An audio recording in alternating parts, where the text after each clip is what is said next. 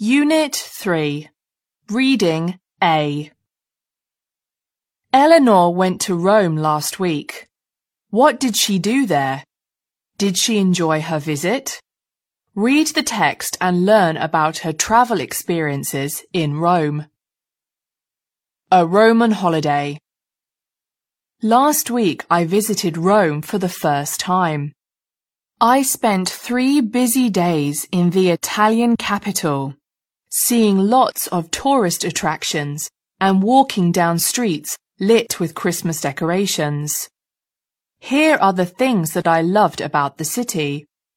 Rome is one of the most ancient cities in the world and is full of wonderful relics from its distant past.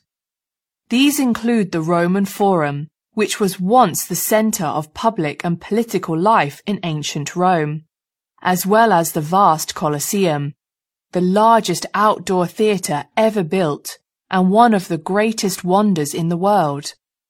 The ruins of buildings and temples are fascinating. You can't quite believe how old they are. I studied the masterpieces of the Renaissance period at school and was excited to see them in real life. When I walked around the museum in Vatican City, I saw plenty of famous sculptures. The best part of the visit was, without doubt, the Sistine Chapel ceiling, painted in the early 16th century by the great Michelangelo.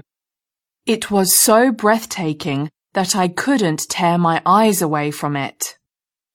In Rome, there is a large offering of food for tourists, but some of it isn't very good in quality.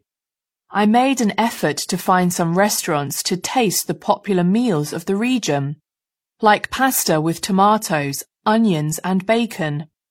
I also loved eating ice cream and drinking hot chocolate under the Christmas lights. Rome has not only lots of luxury stores, but also plenty of shops that are in my price range. It was a perfect opportunity to buy presents for my family and friends. There was also a Christmas market where I bought a sparkling decoration for the tree. I love visiting new places especially capital cities. I have been very lucky this year because I also visited Amsterdam in the summer. Hopefully I'll travel even more in the future.